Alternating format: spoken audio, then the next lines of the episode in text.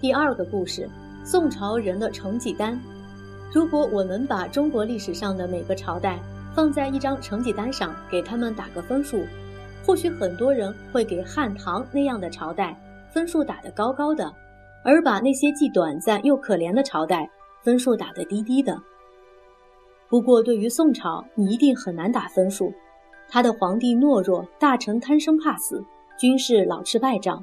没有谁想给他打个像样的成绩，可是偏偏在那个时代里，指南针、印刷术、火药、纸币、造船、瓷器这些惊人的发明与进步，又都着实让人刮目相看。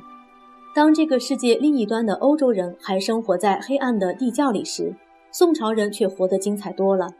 那时候的欧洲人不知道读书有什么用，除了一本基督教的圣经以外。人们根本不知道世界上还有什么值得追求的知识，他们当然不必读书，而且也没有学校可以上学。孩子稍大一点，就得跟着父母学习工匠手艺，学着蓄养牛羊，剪它们的毛，编织衣服，或是学着耕种粮食。贵族的孩子主要是学着骑马，将来做个勇敢善战的骑士。总之，没有谁会认为读书识字是重要的。因为那只是一种浪费时间的行为。他们要是知道，远在世界的另一边有个地方的人竟然把读书看得比什么都要紧、都尊贵，那真要令他们瞠目结舌、讶异不已了。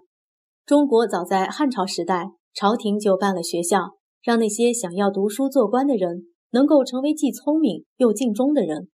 如今，宋朝的朝廷也办了许多学校，但有些人觉得还不够。于是自己也办起了私人学校来了，人们把那种学校称作私塾。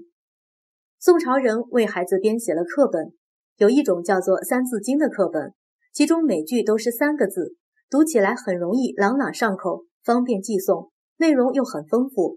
直到今天，还有儿童在读它呢。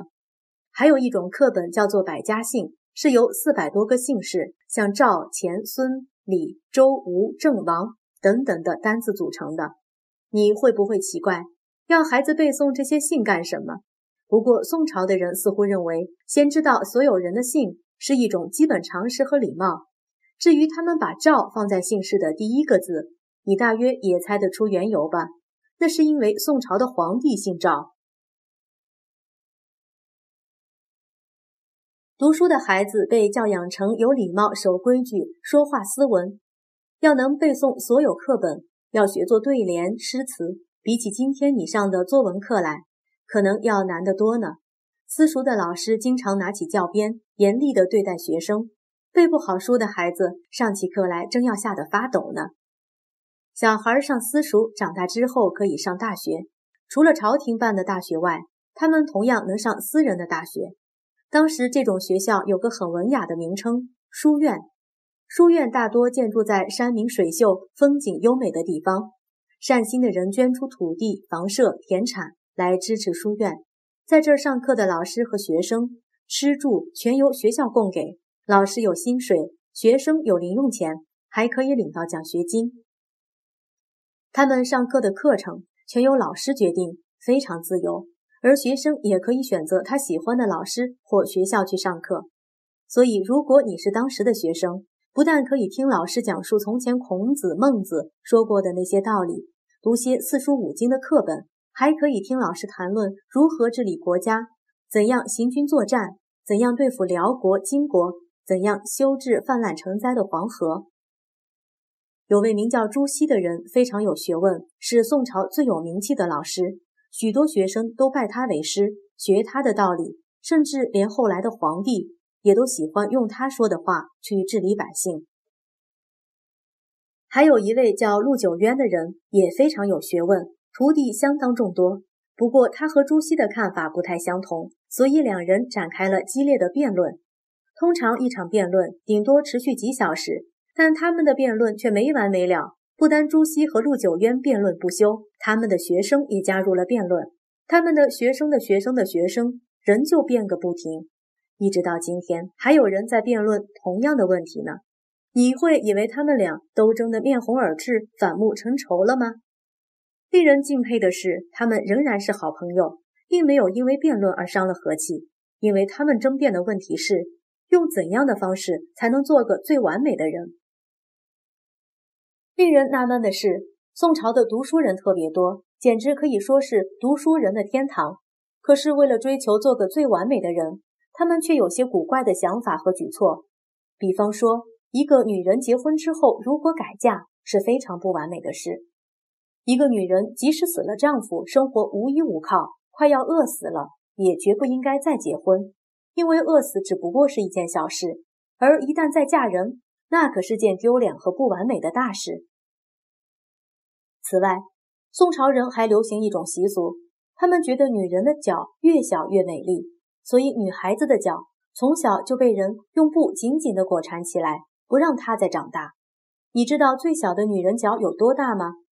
她们可以小到像打火机一般大呢，那样的脚实在和残疾的人没有多大区别。所以，如果你是个女孩，真该庆幸自己没有诞生的太早，因为在中国，这种习俗的终止至今才只有一百多年呢。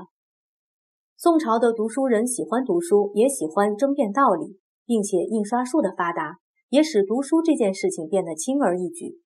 他们建了很大的图书馆来藏书，街上也有人开起书店来卖书。在那时候之前，人们若拥有一本书，就像拥有一件珍奇的珍宝一样，不肯轻易借给别人。但自那时以后，书籍就变成了普通的商品。当时留下了许多字体大方、美丽的雕版印刷书籍，如今在中国的博物馆、大图书馆里都还欣赏得到。人们把它称为宋版书。你知道唐朝人喜欢写诗，而宋朝人却喜欢一种叫做词的东西。它的句子有长有短，不像诗那样规律，可是读起来又非常有韵味。别看宋朝的读书人说起道理来一本正经，但做起词来可不是那样硬邦邦的。大学者、大宰相，甚至雄赳赳、气昂昂的将军们，照样写得出缠绵悱恻、楚楚动人的词句。像你已经知道的王安石、司马光、岳飞这些人都留下了很漂亮的词，几百年来一直为人津津乐道、传颂不已。词是可以拿来当歌唱的，所以各种豪放的、婉约的、香艳的、哀怨的词，一首首的被人们娓娓唱来。它就像我们今天的流行歌曲，谁要是不会哼上两句，就要让人讥笑为落伍了。宋朝人喜欢一切美丽精致的东西，他们制作器物就像雕琢一首优雅的诗词那样，要求完美无缺。有一回，北宋宰相家的厨师逃难到南方，受雇于一位富商家中。富商认为厨师的手艺高明，便要他做包子。不料厨师却回答：“我一向只负责调理包子里的葱馅，所以不会做包子。连做包子都分工精细，其他的事便可想而知了。”一群爱读书、喜欢辩论道理、拥有众多伟大发明、善于经商、讲究享受生活品味的人，偏偏他的邻居们却是些好勇斗狠、蛮劲十足的民族。幸好宋朝是世界上最有钱的大国，他用自己的财货向凶悍的邻居买下和平。他们相信，只要多付些钱财，对方便会停止战争。幸好。宋朝的钱币信用卓著，就连远方的波斯、阿拉伯都使用它来买卖货物，而日本和高丽竟然索性停止铸造自己的钱币，使用起宋朝的钱币了。你想为宋朝打个什么样的分数呢？先别急，替他打分数的人就要来了。说来听听，如果你是女孩，生长在一个以裹小脚为美的时代，你会拒绝吗？有能力拒绝吗？一件人人都说美和流行，甚至都说对的事情，你有反省它的能力和习惯吗？